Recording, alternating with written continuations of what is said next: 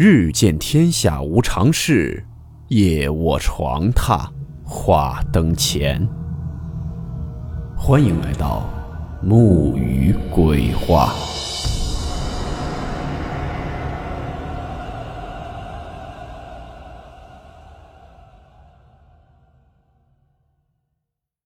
大家好，我是木鱼。今天的故事名字叫做《停尸房的养老》。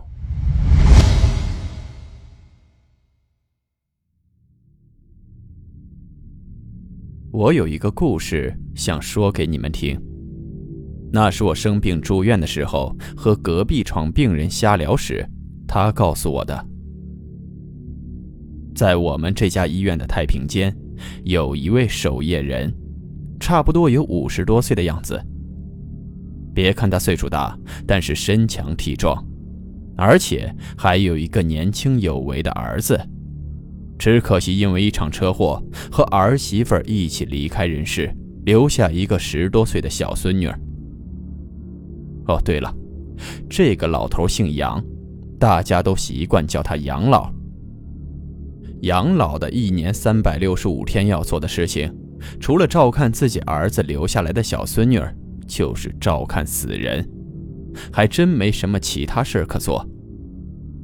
白天他要伺候孙女吃喝拉撒，生活起居全靠他。到了夜晚，他就哄孙女睡觉，等孙女睡着了，他就去上班。但是有时候孙女也会不乖，总是闹腾不睡觉。没办法，杨老又没什么文化，对于药物知识也不清楚，只知道安眠药可以帮助睡觉。所以，每到这个时候，就会给自己的孙女喂上少量的安眠药，再匆匆的去上班。杨老觉得，照看死人总是比活人来的轻松。杨老年轻的时候也是个受姑娘欢迎的人，因为他有一个特长。就是那些古装电视剧里常常有的小角色说书人的特长。说书，那些姑娘们都老爱听他说书，有板有眼，声情并茂。而现在的杨老说起书来，就会有种返老还童、回光返照的错觉，口齿清晰，大段的贯口不带打一下愣的。只是可惜。现在的时代，说书人并不能养活自己，没有人欣赏他的技艺。但是，这项技艺却让他的生活多了一份精彩。所以，杨老总会等到半夜，对着死人过过瘾。这天夜里，他又在说书了，说的正起劲儿呢，忽然声音卡住，说不出口了。杨老知道自己整天和死人打交道，早晚会见到一些古怪的事情。只是这真的碰到了，他却还是忍不住头皮发麻，冷汗直冒。没错，他听到了鼓掌声，但是只有一声，所以杨老并不确定是不是自己听错了，因为这屋里就他是个活物。他竖起耳朵仔细聆听，啪的一声，他没有听错。在确定了自己并没有听错后，他浑身的神经接连着脑子开始紧绷。也不知道是不是心理作用，杨老总是觉得四周冷风嗖嗖刮个不停。愣了半晌，他才反应过来，急急忙忙关掉太平间里的日光灯，躲进自己值班的小屋。刚进小屋，忽然就传来了一阵音乐。这声音把杨老吓得够呛，三魂六魄都下去大半儿他颤抖地拍着自己的胸脯，这才想起来，这熟悉的音乐是自己那老年手机的铃声。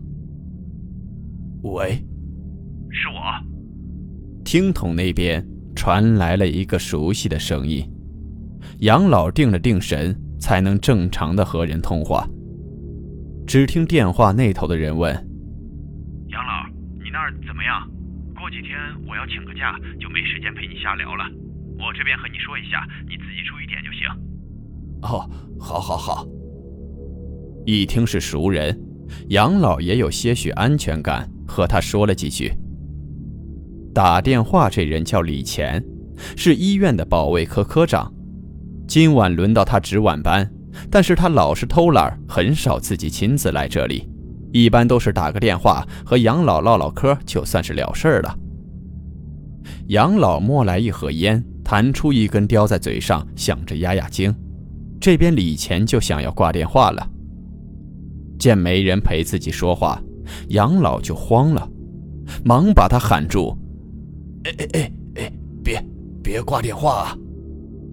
李乾扭头问道：“不会吧，杨老，你都在这里上班这么久了，别说你还害怕相信那些东西啊？”“呃，不，不是。”杨老的神情紧张。李乾听他嗓音不对劲。这才认真的问道：“怎么了，杨老？是不是发生了什么事儿啊？”杨老心有余悸，紧绷着神经，把刚刚发生的诡异事件和李乾说了一遍。听了杨老的话，李乾有些讶异，于是问道：“掌声？你是不是听错了？里面就你一个人，除非……”李乾脸上闪过一丝惊慌，可又连忙否认道：“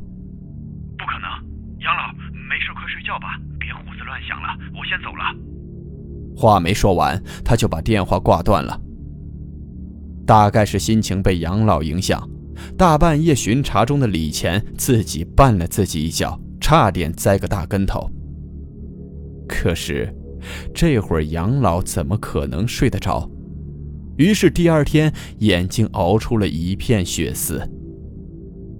从那晚起，太平间里总是时不时的响起掌声。而奇怪的是，杨老厨那晚跟李科长提起过，就再也没有告诉过任何人。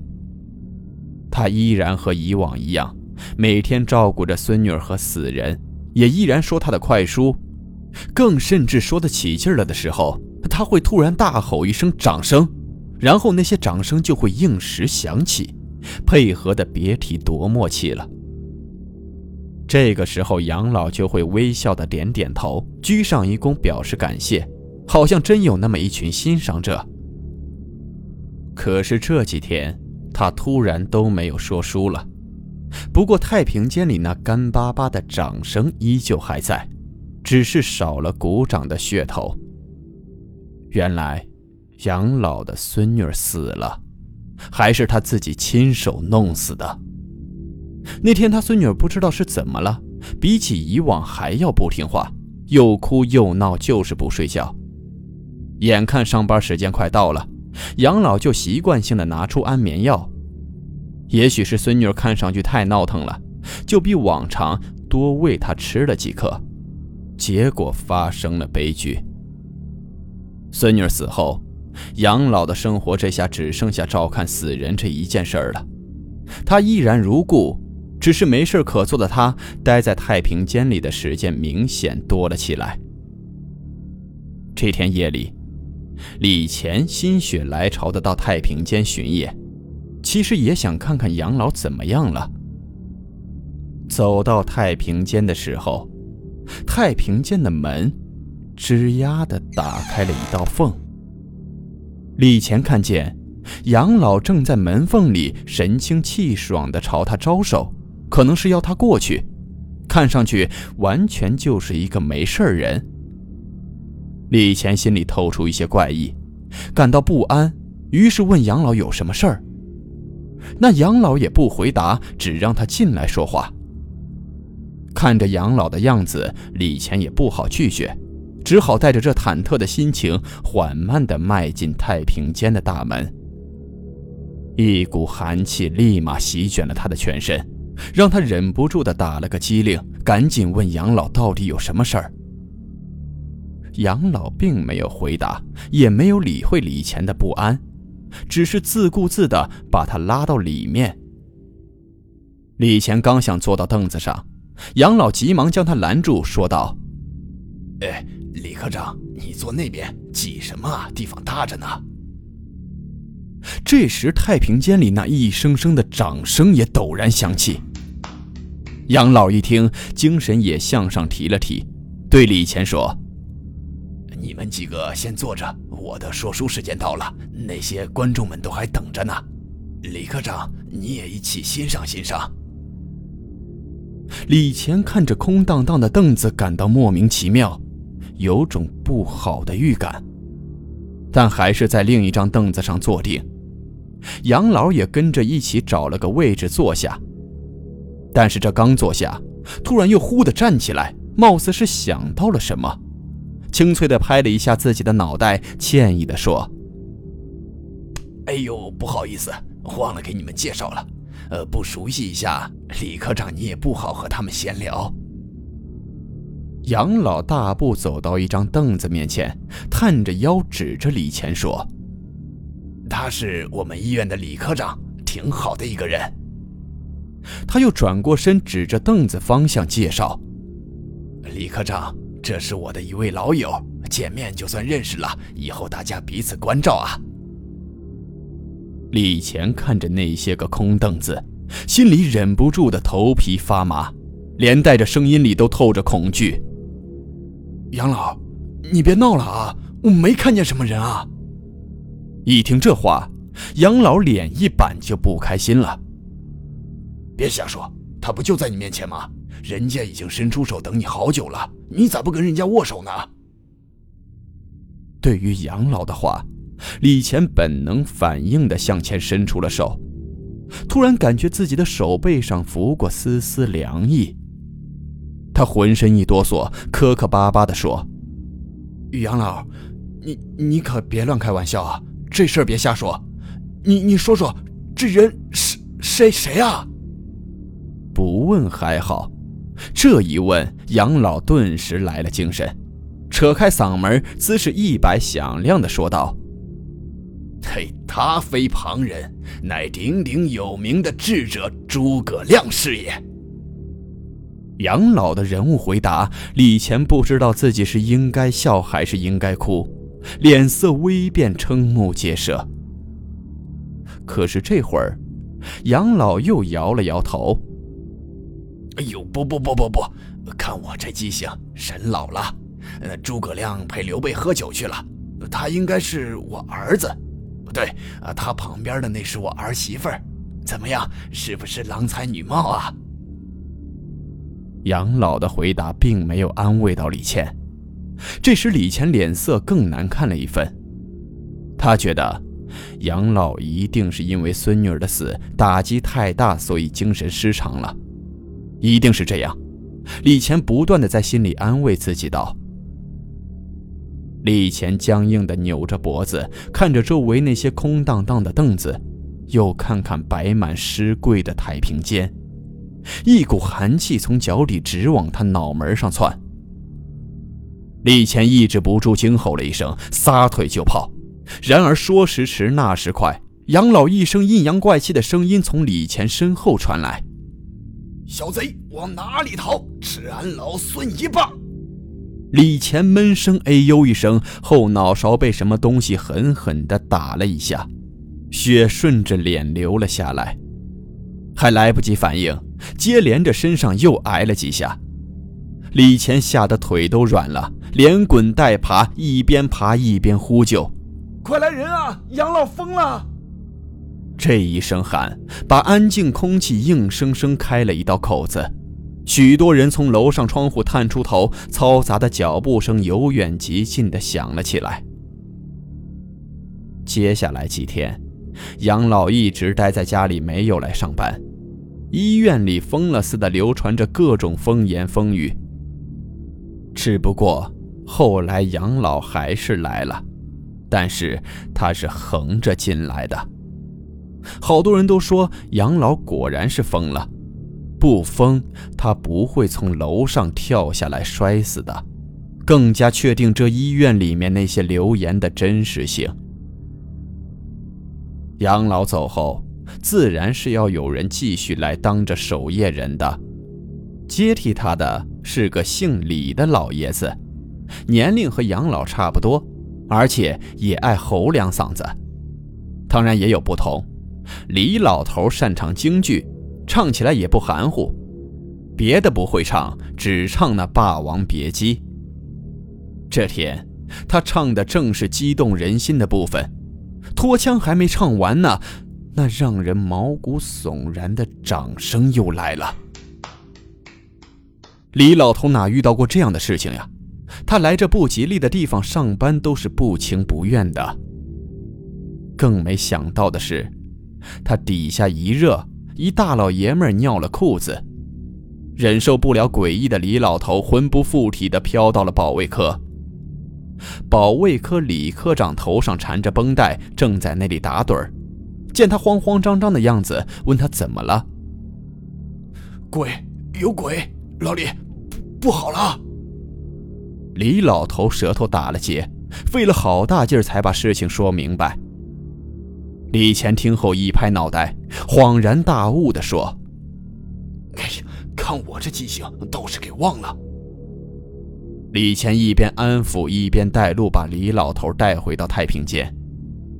在太平间门口，李老头深吸了口气，壮着胆子问李乾怎么回事李乾也不说话，只是径直地从墙壁的某个十分不惹人注意的角落里拿出了一个东西。看起来有点像录音机，其实也就是录音机。李乾把安装在录音机里的电池抠掉，回头对着李老头得意地说道：“我的阿爹啊，你可要好好感谢这东西，要不是这东西，你还在那路边买着大蒜，收着垃圾呢。”原来，李乾父母早亡，眼前的李老汉是抚养李乾长大。是和他父亲一样的人。李老头卖了一辈子的大蒜，老了自然也没有所谓的退休金。他怕李乾说他吃闲饭，就在卖大蒜之余去人家家里收集破烂来卖。李乾知道他的想法，就寻思着给他找份工作。思来想去，他感觉看太平间倒是个不错的差事儿，虽然比拾垃圾名头上好不了多少。但收入还是比较可观的。可是，这想法虽好，但是这个位置并不缺人，因此问题也就来了。太平间的养老精神矍铄，不像一时半会儿就会和你说拜拜的人，想接他的班儿难。只要把养老逼走就没事了，没条件创造条件也要上。这不，他就想出了这么个损招。其实李乾也就是想把杨老吓走辞职，只是没想到竟然弄死了人。不过好在目的是达到了，这挨了顿揍也是他没想到的。现在想想还心有余悸。啪的一声，熟悉的声音响起，李乾的笑容凝固了。他看着手上的电池，把录音机挨在耳朵边。啪啪啪，掌声不断，可以确定声音不是从录音机里传来的。他表情怪异，循着声音走了过去。那是一个尸盒，他把那尸盒拉开，掀起盖在上面的白布。一张熟悉的面庞闯进他的瞳孔。杨老，他的脸上表情有些狰狞，空洞的眼睛透着说不清道不明的恨意。李乾心里咯噔一下，他看见杨老扬起那无肉的头颅，用黑洞洞的眼睛逼视着他，动着下巴说：“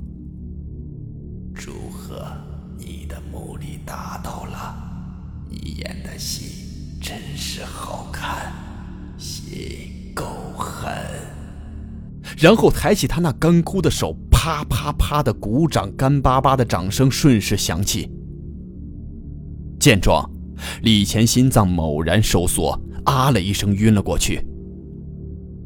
醒来后，李乾傻了。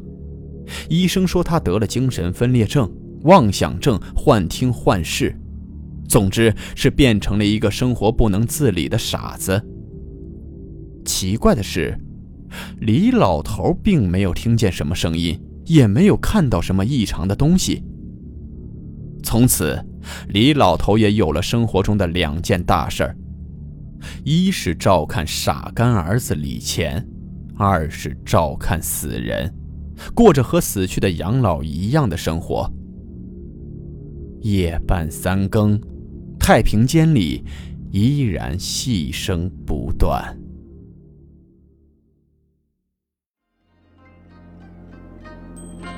好了，我们今天的故事到此结束，祝你好梦，我们明晚见。